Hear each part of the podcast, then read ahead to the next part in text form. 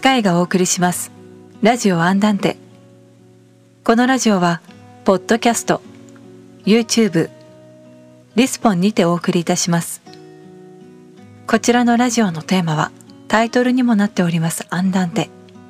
ゆっくりと歩くようなペースでラジオの時間をお楽しみいただけたら嬉しいです。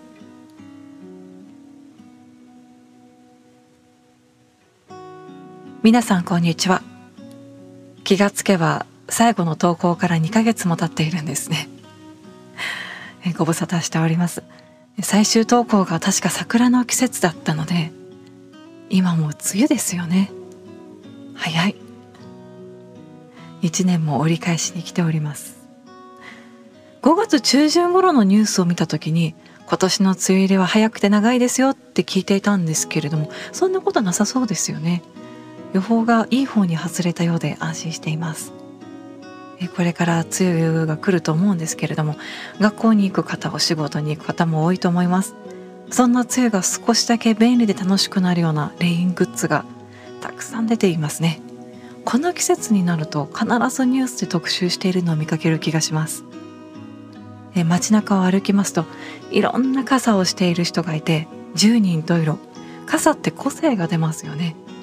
可愛らしいレースをあしらった傘の方もいればあのモダンな和風の傘を持っている人もいますしあと油絵印象派の油絵がプリントされた傘美術館とかで見かけるんですよね。あの傘ちょっと欲しいなって今悩んでます。あと最近気になったのがですね世界最小5段マイクロ傘。皆さんご存知ですか？この傘。なんとこの傘。折りたたむと iPhone11 と同じくらいの大きさになってポケットに入ってしまうんですよ。ポケットに入っている折りたたみ傘の映像を見た時思わず二度見してしまいました。あ時代はここまで進化したのかっていう。ねすごいですよね。何かと雨が続きますと天気同様気持ちもなかなか晴れませんが雨を楽しめるようにいろいろと工夫していきたいものですね。皆さんは雨の日の楽しみはありますか？私はやっぱり大好きな音楽を聴くことが趣味ですね。雨の日専用の音楽リストも作っています。雨の時傘を差して外出するのが好きでその傘を差しますとその中に自分だけの空間ができて雨の音が外の世界と自分をシャットアウトしてくれるような気がしてとても好きです。イヤホンをつけて音楽を聴きながら歩くとしっとりとした雨の中音の世界に入り込める感覚が大好きです。ここで突然ですが今回アンダンテ初の企画。以前からねやってみたいなと思っていた企画なんですけれども私が気になっている配信者の方を紹介するコーナーです。今回ご紹介するのはこちらの方。VTuber 配信アプリリアリティで知り合いました。ジャムおじさんです、えー、ジャムおじさんは生演奏カラオケアプリ7ですとかあと YouTube でゲーム実況等々、えー、多岐にわたってご活躍されています。とにかくですねとっても深みのあるイケボなんです。普段トークされているお声も素敵なんですがジャムさんは歌声もとっても素敵なんですよ。で皆さんにねぜひぜひ聴いていただきたくて今回なんと雨の日に聴きたくなる曲を歌っていただけませんか？ってお願いしましたところ快く引き受けていただけました。本当にジャムさんありがとうございます。それでは早速お聴きください。ジャムおじさんがカバーしました。ずっと真夜中でいいのにからディアミスター F です。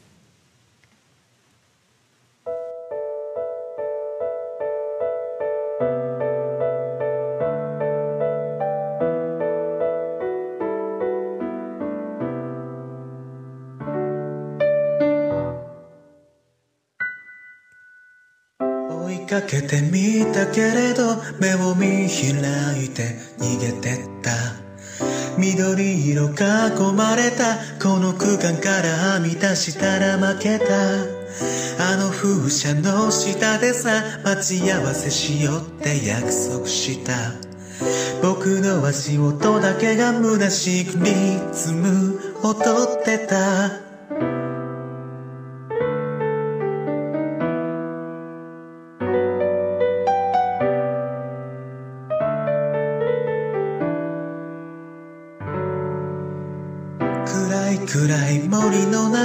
中取り残された感覚思い出した。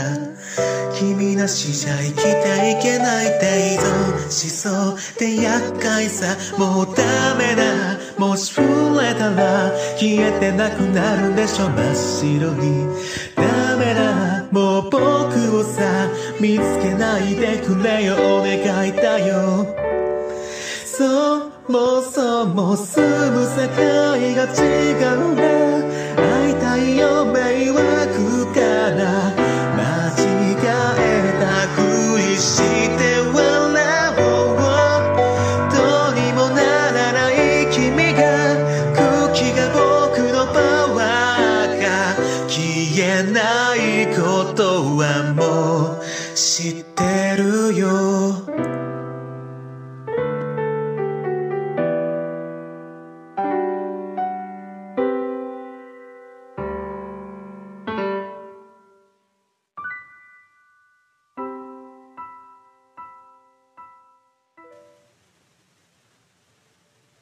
お聴きいただきました曲は、ジャムおじさんがカバーしました。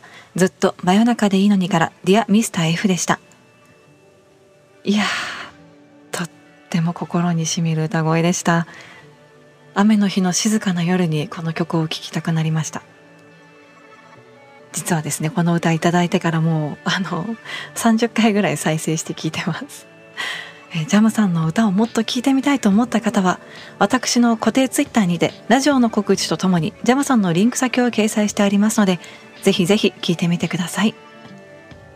さてご無沙汰しておりましたアンダンテですが皆さんはいかがお過ごしでしたでしょうか？私は最近ですね整理収納アドバイザーの資格を持っている友人に我が家の収納を見直していただきました。もともと私の旦那さんがですねミニマリストに近い習慣の持ち主で我が家はあの物が少ない方なんですね。少ないんですけれども ただあの整理整頓はあまり得意ではないんです私も旦那も。あとインテリアセンスがあるわけでもなくて非常にね部屋の中が殺風景なんです。そこで今回友人に頼んだのが細々とした収納スペースの整理とか、えーあとは物が少ない中でもこうおしゃれに見えるような配置の仕方とか、えーあと見えない収納場所もきれいに整頓してもらうことにしました。まず最初に行ったのがスペースごとに。例えばキッチンならキッチン。そこにあるものを全部出します、えー次にその中から1年経っても使っていないものは処分します。そして最後ここがとっても大切なポイントなんですけれども動線を意識して再収納する。ここが一番大事なところでなぜかというと動線を意識しないでただまた戻すだけだと同じようにまたあの整理したものがすぐ崩れてしまうんですね。動線を意識して再収納することによってもう物があのごちゃごちゃにならないような防止策にもなるそうなんです。で私自身ですね特に何も意識しないでなんとなくこの場所かなっていうところに物を置く癖があったんですね。それでですねアドバイザーの人に客観的に見てもらうって大事ですね。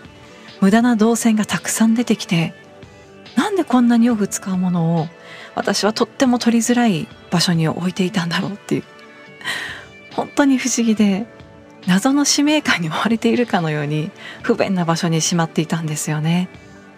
また、えー収納する時に仕切りを作ることによってすっきり見栄えもよく収納することができるとアドバイスをいただきました。その時はですね仕切りってなかなか 家になかったものであの空き箱お菓子ですとかあとは缶とかあとはティッシュの空き箱を使ってあのその時は整理いたしました、えーその物を整理していく中で一番印象に残っているアドバイスが物の整理は心の整理です。物ってあのもったいないなと思ったり思い入れがあったりするとなかなか手放せなくて気がついたら物置や収納スペースが物で溢れていってしまうことってあるじゃないですか。私は個人的にですけれども物を大切にしている人が大好きであの尊敬しているんですね。自分の母親がそういう人だったので物を大事にするって素敵なことだなと思っていたんですね。ただあの物を大事にすることと物に執着するっていうのは全く違うもので心の寂しさを物で埋めようとするとあのどんどん部屋が物で溢れていって乱れてしまうということに、えー、気づかせてもらいました。整理収納ってこんなに奥が深いとは知らず定期的に行っていきたいなと思いました。さて、えー、2ヶ月ぶりのアンダンテでしたが皆さんいかがでしたでしょうか？間が空きすぎてしまってまたあの初めて収録する時のような緊張感が出てきております。今まで不定期配信をしておりましたが次回からは第3金曜日に固定していきたいと思っております。時間は21時頃の予定です。またツイッターにて匿名質問箱を設置いたします。よろしければラジオのご感想やご意見などお待ちしております。その際にラジオネームとアンダンテ宛てであることを記載していただけるととても助かります。次回の配信は7月16日金曜日。学生さんたちは夏休み目前ですね。